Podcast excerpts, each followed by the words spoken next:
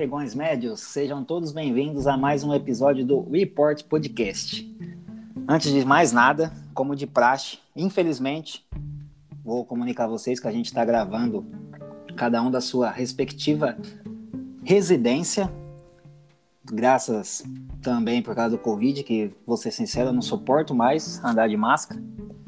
Mas se Deus quiser, a vacina vai chegar aí para todos. Amém. É isso aí. Antes de começar aqui, gostaria de cumprimentar meus ilustríssimos companheiros. Salve, Adrian. Salve, salve. Salve, Laís.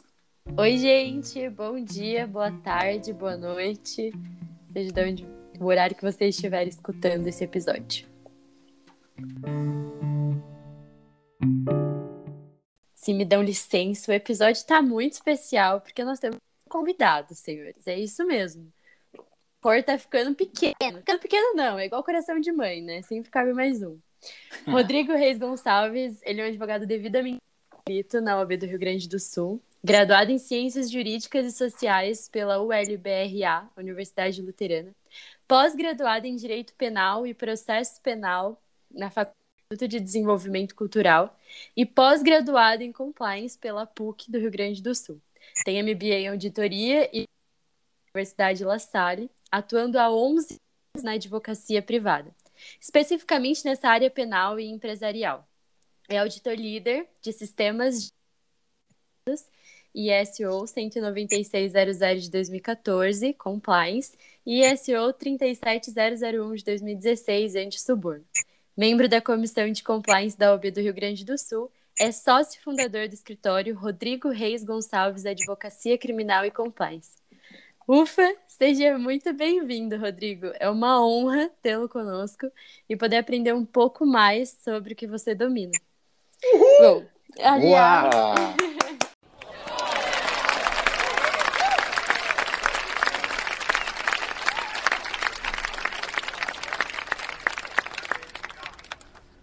Olá, gente! A satisfação enorme estar com vocês aqui nessa Porto Alegre. Não sei como é que está o tempo aí em São Paulo, mas aqui o frio chegou e chegou com tudo. É. É, eu, eu, agradeço é, pela, por essa oportunidade, porque eu acho muito bacana quando o Adrian me convidou, ele falou de vocês, e eu fiquei pensando, pô, cara, se lá em 2005, quando eu me formei, tivesse esse raio desse negócio de podcast, ou tivesse rede social, ah, nós estava feito, cara. A gente ficava cantina da faculdade lá, não tinha esse alcance todo que essas ferramentas que tem hoje. Sim, pois é, então... é, facilitou muito. É. E, e é muito bom a gente poder também contar com vocês que têm mais experiência. E, e falando nisso, nós estamos muito curiosos para saber como você entrou no direito, no, no, ramo do direito, né? E por que, que você escolheu essa área? Ah, então, na verdade, a minha carreira no direito é um pouco peculiar, é, porque eu estou formado desde 2005. Eu atuava em, em, empresas multinacionais, numa outra área nada a ver com direito, trabalhava com, como analista de planejamento, e eu sempre gostei dessa parte mais voltada empresas, né, que eu já estava lá no meio empresarial, mas eu também tinha aquela coisa da, da, de quando eu comecei a fazer a faculdade, assim, do direito penal. Todo mundo que entra na faculdade, né, e começa a ter aula de direito penal, acaba se apaixonando um pouco. É, Normalmente os, os, professores são mais eloquentes, começa a escorrer o sangue nas paredes lá, dos crimes lá de crime vermelho que a gente ama. Então o pessoal meio que se apaixona, né? E aí eu decidi então, fazer faculdade de direito, e ao longo da faculdade eu fui já me encaminhando para a área penal. Eu tive um professor muito bom que me inspirou, bastante, o professor doutor Daniel Guerra, que para mim foi um mentor, ele que me introduziu aí no bom sentido à prática do direito penal. Bom, é bem interessante isso aí, tirando a parte que acha que a Laís não curte muito penal, isso ela deixa bem Nossa, claro para nós. Pelo amor de Deus, gente, não gosto de penal. É, eu acho que eu também não sou muito fã não, mas também não não tá muito fora de questão. Sim. Mas penal, gente, ele tá um pouco. A advocacia criminal, atualmente, já vem de um tempo, já, mas agora ela está sendo um pouco criminalizada, na minha opinião, e está afastando um pouco as pessoas da, da importante o, a advocacia criminal. E eu falo isso porque hoje em dia a gente tem uh, um, comum da população, que o advogado ele ajuda o bandido a se safar, a impunidade, ele fomenta a impunidade. E, na verdade, a gente sabe que não é nada disso, né? Do direito do advogado criminalista é lutar pelo devido processo penal, independente do crime. E aí as pessoas acabam vindo assim, ah, não, mas o advogado criminalista, que ele porta de cadeia, ele tá do, do bandido lá, ele, ele tá contra é, a sociedade. Verdade. E aí o pessoal acaba um pouco de aversão, né, pela matéria. Sim. É, fica aquela tradicional frase, né? Ah, você tá defendendo bandido. É, tá fazendo faculdade para depois trabalhar e defender bandido. Exatamente. É um certo preconceito, né? Sim. Rodrigo, vamos falar um pouquinho, cara, que inclusive, né, eu queria deixar todo mundo seguir o Rodrigo no Instagram, principalmente a galera que está iniciando na faculdade, o conteúdo é muito bom. Sim, o, arroba, disse, né? o, o, arroba dele vai estar tá na descrição do, do nosso programa, do vídeo. Do é isso aí. Um conteúdo muito bom mesmo, pessoal. Quem está iniciando aí, meio perdido no curso, quem sabe o Rodrigo aí não dá uma, né, uma luz. É o seguinte, Rodrigo, no seu site, cara, está lá, além do direito criminal, né, como você já disse, está lá a questão que você trabalha muito com empresas, né? Eu gostaria que você falasse um pouquinho para a gente como que é essa área do compliance, afinal, o que, que é o compliance? E, sim, sim. E esse, para esse lado aí. Ah, beleza. Cara, então, eu, uh, a, minha carreira, a minha carreira no direito tem 11 anos, né? Eu comecei, como todo bom advogado, na parte lá mais generalista, atuava um pouco na área de consumidor, na área de família, na área penal, e aí aos pouquinhos eu fui me encaminhando para a área penal, e ali em 2015 eu meio que virei eu queria atuar de forma e de modo a ajudar empresas, principalmente pequenas e médias empresas. E aí eu comecei a ler sobre o tal do compliance. Cara, uma vez eu fui falar para uma colega sobre compliance, e eu falei compliance, e ela ficou me olhando, o que, que esse cara tá falando, meu? E aí eu e não tinha muita, muito conteúdo, não tinha muita, muita bibliografia no Brasil ainda naquela época. Imagina, 2015, é seis anos atrás. Não tinha nem Sim. curso de pós-graduação. Assim, eu fui procurar em 2015 e eu achei um aqui na PUC e eu depois eu acabei em 2016 na segunda edição. E eu comecei a ver, pô, isso, essa é uma coisa que vai me ajudar. Primeiro, vai me ajudar a redirecionar minha atuar de uma forma mais consultiva e vai ajudar também uh, as empresas. Porque o que, que, acontece hoje? O compliance, o Adrian perguntou, compliance. Ah, eu poderia dizer para vocês aqui aquele conceitinho do Google que qualquer um acha lá, que, ah, que o compliance vem do verbo to comply, que cumprir as regras. Meu, regra é de lei, todo mundo tem que fazer. Não é o compliance que vai te dizer que tem que cumprir Sim. regras. O que o compliance ajuda é a criar uma cultura dentro de uma organização empresarial, a fomentar a ética entre as relações de negócios internamente e principalmente externamente.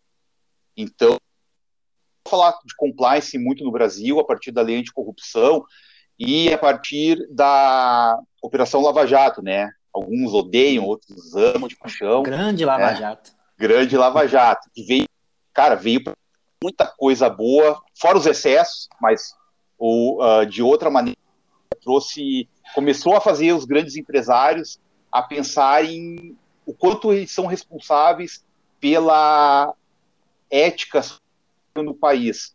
Eu costumo observar assim que as pessoas acham que corrupção é uma coisa de político, de agente político, agente público, e esquecem que se um lado tem um corruptor, aliás, do lado tem corrupto, do outro lado tem corruptor, e o corruptor normalmente está do lado da privada.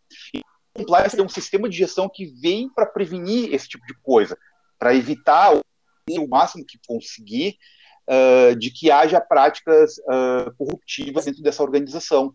E aí tem diversos segmentos do compliance, tem ali a prevenção de lavagem de dinheiro, agora tem a LGPD, que tem muito do compliance na LGPD também, então acaba sendo um, um sistema que ajuda as empresas a, a acabarem a se sustentar de uma forma mais longeva né, no mercado.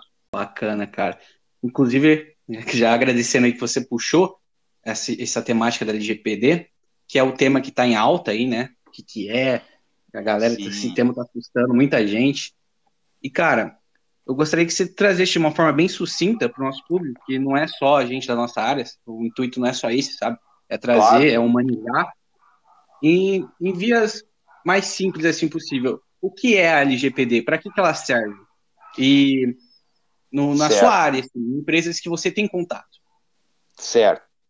Lei Geral de Proteção de Dados. Vocês ouviram falar, né, uh, aqui há pouco tempo teve um vazamento de dados aí de mais de 300 milhões de CPFs, né, no Brasil. É enorme sim, isso aí. Sim, uhum. E não sei se vocês estão acompanhando também que já está pipocando pelos tribunais Brasil afora algumas decisões judiciais que estão condenando empresas a, com, a, com base na LGPD por maltratamento de dados. Uhum. Uh, Sim, é, recentemente teve um, eu não sei se foi a Centauro, quem que foi, foi alguma, alguma uma loja muito grande que foi punida recentemente. Teve, teve uma construtora bem grande, que até acho que foi em São Paulo a decisão, acho que até foi no Brasil foi de São Paulo até, o Tribunal de São Paulo sempre inova bastante nas áreas do direito. E na verdade não é do direito, né, gente? A, a LGPD, a, quem, quem, vai trabalhar com a LGPD pode ser qualquer profissional. É claro, ele está mais ao alcance do direito, do advogado. Então, o Adriano perguntou, ah, mas para que, que serve a LGPD? No momento que tu tem uma empresa que tu lida com dados pessoais de, de qualquer cidadão, tu precisa se adequar à lei. O que, que é dados pessoais? Que, que a gente normalmente dá de graça, né? Porque vai ganhar um descontinho lá na farmácia, porque daí tu baixa o aplicativo lá, e aí tu ganha uma figurinha, vai lá, ganha uma arminha no, no COD, né? E aí tu acaba dando dado pra galera aí. Você não também é adepto. Exato. Opa. O que acontece? Esses dados pessoais eles devem ser protegidos pela empresa a partir da vigência da lei que se deu em setembro agora de 2020. E dados pessoais é tudo aquilo que é inerente à própria pessoa. Uh, normalmente, quando se fala em dado, se imagina data, um grande servidor lá na Rússia, e aí grandes empresas tratando dados, que tu coloca na internet mas dado pode ser aquele papelzinho que a tia que vende Avon, lá vai de porta em porta com a Avon e anota o e-mail ou o telefone da cliente no, no papelzinho. Aquilo ali é um dado. O telefone, o nome completo, é, o endereço. Então, as empresas, a partir de agora, têm o dever de tratar esses dados, tanto na hora de recolher, de, de, de, de conseguir com o titular do dado, até o final do processo, que seria a exclusão do dado da, do banco de dados, para não ficar lá eternamente. E basicamente tu tem que pegar e informar o teu, o teu cliente, o titular, vai tratar esse dado dentro do teu, dos teus processos internos da empresa. E aí que entra o profissional de LGPD, e aí que impacta no nosso mercado de que todo mundo sabe que já está saturado, né? Um milhão e duzentos, dá um chute na moita e sai cinco advogados todo mundo fazendo contencioso, todo mundo fazendo trabalhista, civil, família, e ninguém atuando muito em novos mercados que estão surgindo. Sim, é, isso é uma verdade. Isso é uma verdade.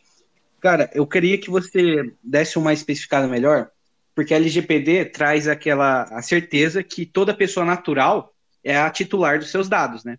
E com isso, Perfeito. mesmo com esses contratos de adesão, que você concorda com o tratamento de dados, o titular de dados tem seus direitos. E você consegue, conseguiria elencar para a gente quais são os principais direitos, o que o, o que o titular de dados pode exigir a qualquer momento da empresa que detém seus dados? Pode exigir a forma, ou em forma de relatório, quase sempre, como os dados estão sendo utilizados. Se os dados são compartilhados com terceiro, se os dados são utilizados com uh, o intuito de uh, justa legalidade, né? Por exemplo, uma cobrança, a, a, empresa pode deter os dados de um, de um titular para fins de uma cobrança depois, ou para fim de oferecer esse serviço para o próprio titular. Uh, o que não pode, a não ser que o titular conceda, né, no, no, momento que entrega os dados, que é, aí entra aquele padrãozinho lá de, de adesão, né, de compartilhamento de dados, é compartilhar com terceiro sem a, a concordância expressa do titular. Né? Mas, basicamente, o, o, titular tem o direito de ter os seus dados protegidos pela empresa. E a empresa tem que demonstrar que está uh, atingindo metas, que está utilizando ferramentas que são capazes de, de os dados de invasão hacker, por exemplo, ou de compartilhamento indevido. E aí a gente, logo quando a gente pensa em vazamento de dados, a gente pensa do, lá no outro lado do mundo, lá invadindo sistemas através de um celular, por exemplo.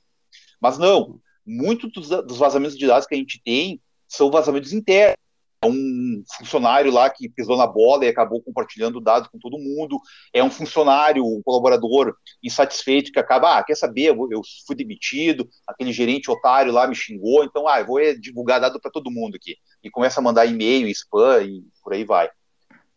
Essa então, informação é importante, porque tem uma galera aí que, que não sabe que ela pode é, cobrar sobre os seus direitos naturais. Não, vai... Pode sim, continuar, sim. Não, sem dúvida. O que, que acontece hoje? Eu, eu, eu, por exemplo, uso como, como convencimento do empresário, quando eu vou vender uma implementação de, de LGPD, uma adequação de LGPD, eu chego para o empresário e digo: olha, tu precisa de LGPD por dois motivos. Primeiro, aliás, por três motivos. Primeiro, a lei exige. Ah, mas eu sou pequeno, eu vendo churros aqui na, na frente da arena do Grêmio. Cara, não importa, tu recolhe dado do teu cliente e tu preenche, ele te dá o formuláriozinho lá para comprar teu churros, às vezes, às vezes, ele preenche, ah, então tu tem que tratar dado, né? Então, qualquer tamanho de empresa, qualquer estrutura precisa de ter o tratamento de dados pela uma exigência legal. Segundo, exigência do próprio mercado. A maioria das empresas no Brasil hoje são de pequenas e médias portes, são empresas familiares. E essas empresas, elas são as empresas maiores. E as empresas maiores, via de regra, se adequam primeiro. Elas estão mais antenadas a isso, até porque tratam dados de uma maneira muito maior, o volume é, é imenso, e acabam exigindo isso dos seus prestadores de serviço por uma questão de cadeia de solidariedade, de responsabilidade civil. E também, por motivo, é que se o titular do dado for na tua empresa e pedir para ti, olha, fulano, me mostra aí o relatório dos dados que tu usa aí dos meus dados, e tu não atender, ele vai entrar com ação judicial contra ti, dizendo que tu não tá, trata o dado direito, vai pedir uma indenização por dano moral e vai ganhar. É, é como. Eu, sei, eu, acho que vocês são muito novos para se lembrar, mas teve uma, uma enxurrada de ações um, uns anos atrás, há, há, pouco tempo atrás, na verdade, que era do positivo, que até depois foi para o STJ, eles modularam a decisão lá, fizeram aquela politicagem de sempre. E aí a maioria da, da, da, das empresas não estava preparada para dizer para o cliente, e nem tinha LGPD ainda na época, para dizer para o cliente uhum. como é, que, como é que era aquele ranqueamento de credit score lá, que normalmente era a Serasa, tinha, é, a Serasa é a maior empresa no, no Brasil nesse ramo. E aí teve uma enxurrada de ações, milhares de ações, milhares de ações, e aí apertou, né? Foi para o STJ, lá fizeram aquele lobby lá para modular a, a, decisão e acabou virando em pizza. Mas essa enxurrada de ação judicial vai ter, tem escritório preparado já para instigar o consumidor a pedir dados para para as grandes empresas não puderem atender no prazo legal a respectiva ação indenizatória. É o mercado. Rodrigo, é, eu queria pegar esse gancho que você estava falando sobre o, o cara que vende um hot dog ali na esquina comparado, por exemplo, WhatsApp, Facebook, Instagram e grandes empresas que, que acabam pegando esses dados, né? Assim, a gente pode reparar que não tem uma diferença entre grande empresa e, e pequenos empresários. Os dois, eles precisam respeitar essa lei LGPD e tudo mais.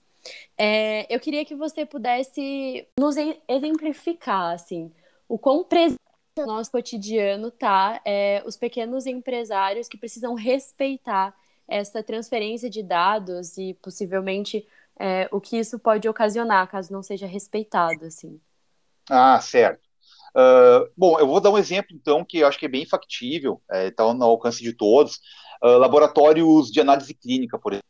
Acho que todo mundo, uma vez por ano, ou de vez em quando, vai lá fazer aqueles exames de rotina, tirar sangue, etc e tal.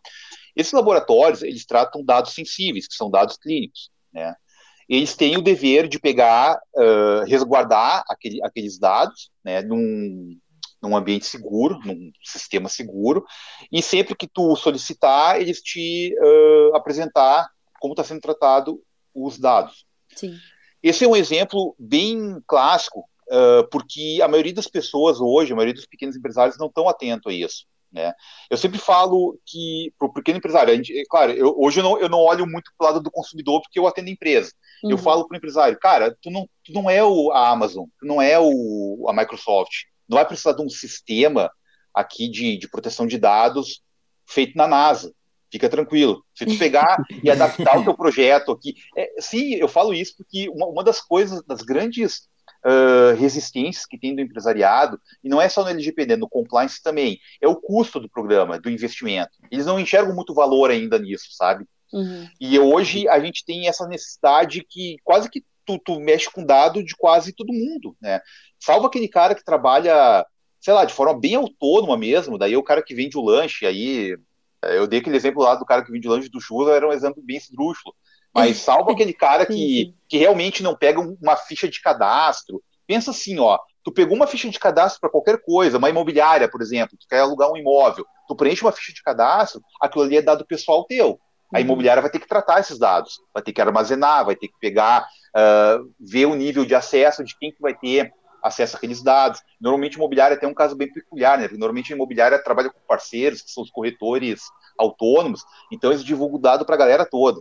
Né? Então, é, essas coisas são as coisas do dia a dia que me vem à cabeça. Sim, sim, não, perfeito. Esclareceu, muito obrigado.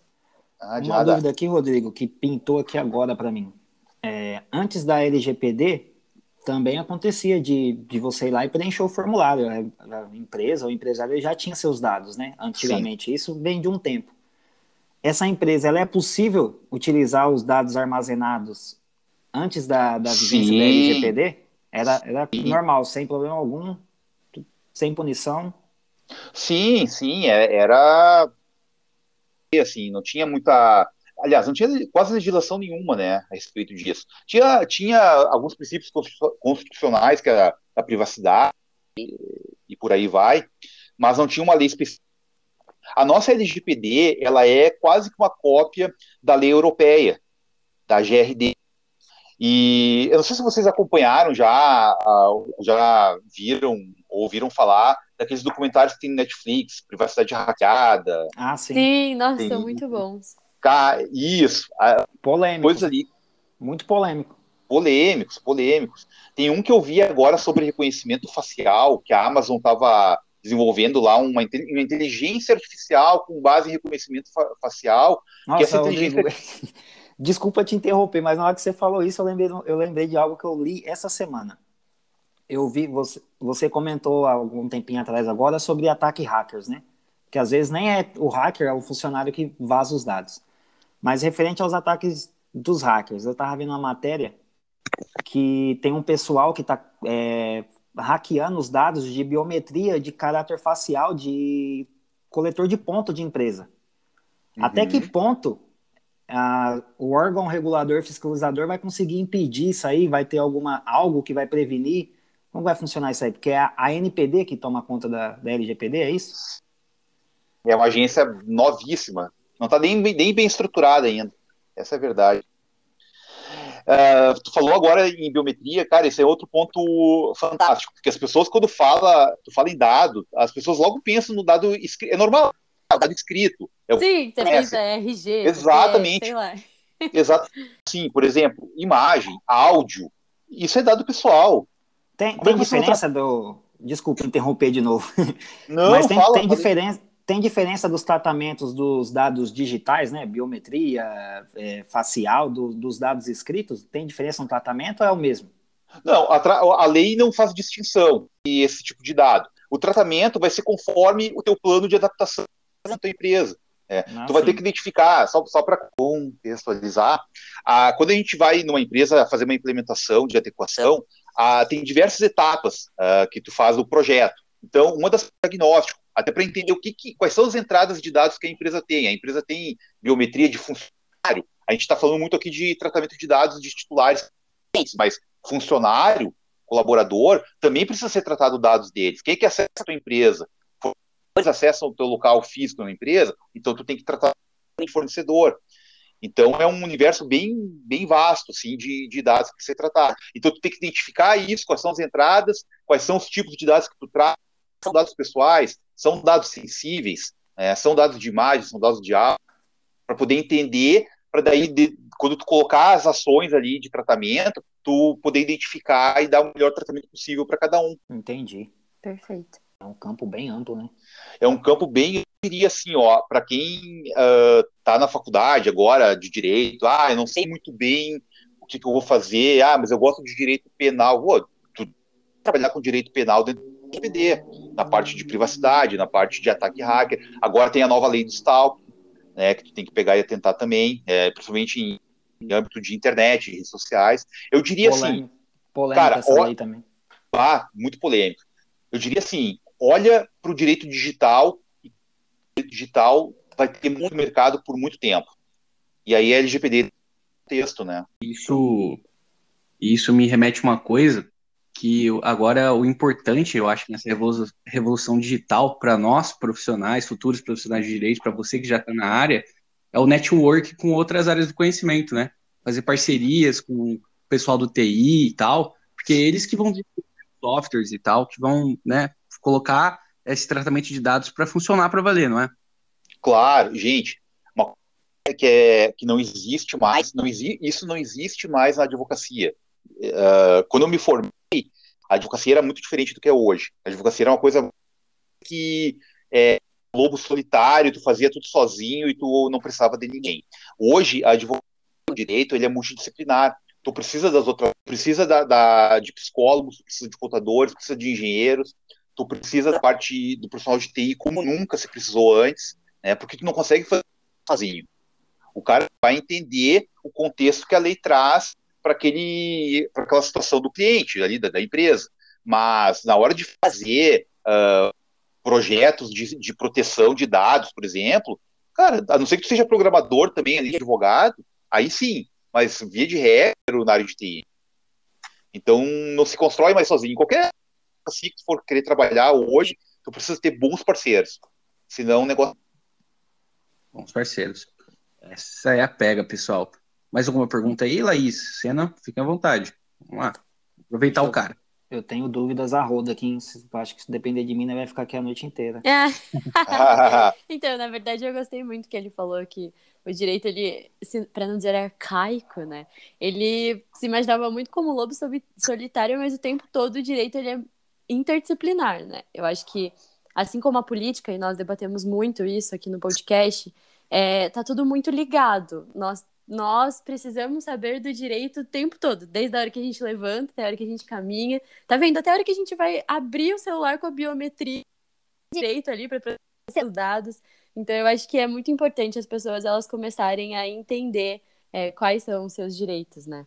Bom, gente, eu, eu me lembro agora falando da de estar tá o tempo todo, tá pensando no direito o tempo todo, eu me lembrei de uma frase que eu ouvi de um advogado velho um tempo atrás, que ele me falou o seguinte: não tem horário. Tu é advogado 24 horas por dia, em qualquer lugar que tu esteja.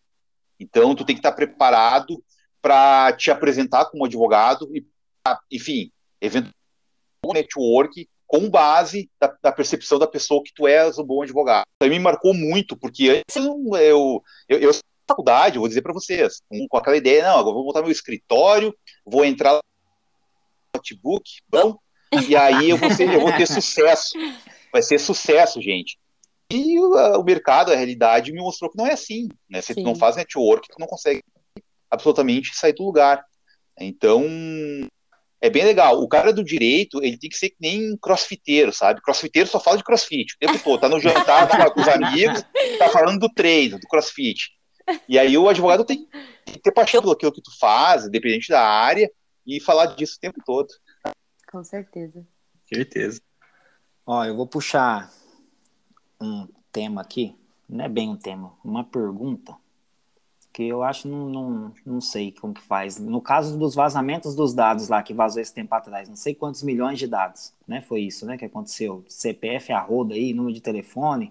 Sim. Diziam que tinha até do presidente aí, de alguns ministros. Se o meu dado tivesse nesses, tivesse vazado aí nesse ataque, eu iria fazer o quê? Eu ia procurar para quem para responsabilizar por causa desses dados? Ia processar quem? Ah, boa pergunta. Boa pergunta. Hoje, o certo mesmo é que tu, ah, tu constatou que o teu dado tá aí flutuando na internet, tu não sabe muito bem aonde que tu colocou esse dado, né? É problema. A gente dá nosso dado assim como se a gente estivesse dando é. pão para os patos no né? É, a gente tem, pega e... tem isso. Eu ia até fazer um comentáriozinho. É, eu não sei se, se isso é verídico, eu li, mas não fui a fundo para saber se é verdade. Geralmente, quando a gente está entrando em algum site de notícia, alguma coisa, aparece aquele negócio de cookie, né? Que a gente tem que aceitar. Sim, sim. Ali ele já está pegando nossos dados, né? É isso? Ou não tem nada a ver? Com certeza. Essa parte mais técnica aí, eu não, não me deparei com isso ainda. Mas é possível, é possível. Porque tu já, tu já que uh, quando tu tá acessando qualquer site que tu acessa meio que direto, assim, os teus dados já, já, já ali. Uh, por exemplo, eu vou dar um exemplo do Mercado Livre, por exemplo. Cara, eu acesso de três dispositivos diferentes e eu logado a minha senha no meu computador. Quando eu vou acessar do smartphone, ele já entra na minha página. Eu Sim, nunca, nunca, enfim, entendeu? É um bagulho, muito, é um negócio muito louco. Muito louco. Às vezes eu tô lá no, no iPad também. É, esses dias meu negócio eu nem sei o que, que era. Apareceu lá, apareceu na fatura depois. Mas assim, eu acho que também a gente tá muito no automático, né, Rodrigo? É, essa ânsia da gente querer navegar e querer as informações, ou às vezes comprar um produto rápido, aparece, ah, aceita a política de privacidade? Ok, aceito. E você nem sabe o que se trata. Assim. Ler aquele negócio. Gente, um dos princípios da lei é que aquele, aquele, aquela política de privacidade seja uma coisa mais inteligível porque, pô, tem que ler lá, sei lá, Sim. quantas mil palavras tem lá? Duas Parece mil palavras. Que faz propositalmente, né? Exatamente, com uma letrinha bem pequenininha, aí não. Aí tu dá um, dá um flagzinho para aceitar tudo. Uh, é. a, a, lei vai começar a exigir que as empresas tenham uh, políticas de privacidade ou políticas de, de tratamento de dados mais uh, sucintas e de mais fácil entendimento. Até para poder ser uma coisa bem democrática, né? Porque a gente sabe que uh, a, o nosso o nosso a, nossa nosso cidadão médio ele não tem de, de ler uma política de privacidade e entender de cara então vai ter que ir autoexplicativo né? e aí respondendo a tua pergunta eu me parece que no momento que tu te depara com o teu dado na internet tu não tem certeza da onde o que pode ter sido aquela aquela fonte de entrada de dado no caso né, tu acho que tu teria que pegar e fazer um reporte para a NPD para poder e, e, dar um certo tratamento lá, como é hoje dos propôs, né? Hoje tem algum problema de direito do consumidor, via de regra, antes de ajuizar na, na né, que todo mundo gosta também, é, normalmente o caminho é ir no Procon, fazer um registro de uma ocorrência lá. Acho que vai seguir esse mesmo caminho. Ah, entendi. Eu não fazia ideia. Porque quando vazou esses dados aí, eu entrei num site que disponibilizaram lá para ver se meu nome tava lá, porque. Sim.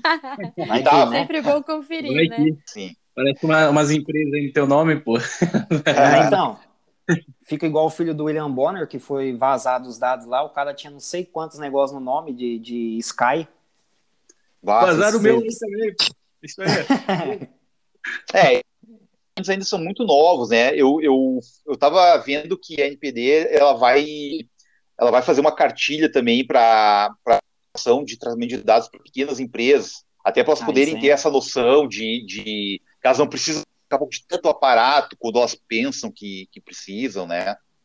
Para ser de fácil acesso para todos. Até a AGU já tem, já tem já, a AGU não, desculpa, a CGU. A CGU já tem uma cartilha de compliance para pequenas e médias empresas já, que é bem legal. Eu acho que vai seguir mais ou menos o LGPD. Ah, isso é interessante, porque as médias e pequenas empresas aí, às vezes é aquilo que você falou, né? Por, por conta delas prever um gasto muito grande e não saber o que se trata, os mais prejudicados vão acabar sendo eles. Não, sem dúvida, sem dúvida. Ah, o, o empresariado é isso é uma coisa que é cultural né, em todo o Brasil. Aqui no Rio Grande do Sul é, eu, eu acho que é um pouco mais forte, a resistência. A resistência da inovação e de percepção do valor das coisas. Porque o brasileiro tem aquela cultura de que, ah, ah qualquer coisa mete no pau, qualquer coisa vai para a justiça, justiça do trabalho, o cara deixa de pagar um monte de coisa para o empregado, é legítimo, né, vai me botar na justiça mesmo, não paga nada e me bota na justiça. Essa cultura que a gente tem que mudar, a gente tem que começar como, como cidadão, como, enfim, como, até como futuro, quem for para a área da advocacia, a advocacia é uma, é uma, empresa, tu tem que chegar, enxergar a advocacia como um negócio. Então tu tem que as coisas, não deixar estourar, não deixar ir para o litígio, né? E é muito mais barato tu pegar e investir hoje numa adaptação de LGPD pagar para ver para ver uma multa ou então para começar a ter uma enxurrada de ações de titulares de dados. Então, acho que falta um pouco de, de percepção nesse ponto. Ah, com certeza. Rodrigo, eu amei a nossa conversa. Eu acho que esse bate-papo foi muito esclarecedor, porque quando a gente fala sobre é, internet, sobre LGPD, as coisas elas ficam muito abstratas, mas acho que a função do judiciário em trazer essas leis para esse âmbito tão vasto é, é, tentar concretizar e tentar afunilar isso para ajudar a população, as empresas, enfim. É, muito obrigada pela sua companhia, muito obrigada a todos vocês que estão escutando. Meninos, vocês têm alguma, alguma dúvida, mais alguma coisa para falar? Cara, só queria agradecer o Rodrigo, cara, por dar essa moral pra gente, essa aula. Disponibilizou um tema, um tempo, né? Foi totalmente acessível desde o começo. Sim, verdade. E é isso. Muito obrigado. É, eu queria agradecer também o Rodrigo, de coração mesmo. Como o Adrian disse, foi realmente é uma aula. Vocês que vão ouvir isso aqui, trate, pega o caderninho e vão anotando, porque realmente foi uma aula. Agradecer de coração por ter aceitado o nosso convite. E é isso. Muito obrigado de verdade. Ô, gente, eu sou oportunidade, é muito legal essa iniciativa de vocês, é, é muito legal e é muito raro, não vi assim, uh, estudantes preocupados em fomentar um debate saudável, tanto uh, em relação à política, que eu já ouvi algumas coisas que, que, que vocês têm gravado já, o Adriano me comentou algumas coisas também, e também quanto a temas novos de direito, é, é, muito importante. Eu fico sempre à disposição. Quando quiserem me chamar de novo, prazer. Muito ah, obrigado. Com certeza, ah, vai com bater certeza. carteira aqui. Que, que, vou falar que tem dúvida aí daqui, hein? Nossa Senhora. Ih, cara, Gente. vamos marcar uma hora aí lavagem de dinheiro. Aí Nossa, esse aí negócio aí é Aí bom, você cara. entrou onde eu queria falar. Aí é meu mundo. Esse negócio aí é, negócio. é bom demais, cara. Isso aí, falar disso aí é muito legal. Não, mas já vamos então... Vamos agendar então a próxima sobre lavagem de dinheiro. Pessoal, se você gostou desse episódio, não esquece de seguir a gente, não esquece de seguir a gente no Instagram também. Deixe seu comentário, é, a sua opinião, se tiver alguma dúvida, nós tentaremos esclarecer da melhor forma possível. Um lembrando, beijo. Lembrando rapidinho que a gente vai deixar todas as nossas redes sociais na descrição. Nos seguem lá. E é um prazer sempre falar com vocês. Espero que vocês tenham gostado. Um beijão. Isso aí. Alguma... Um abraço aí, Rodrigo. Valeu por tudo. Abraço, pessoal.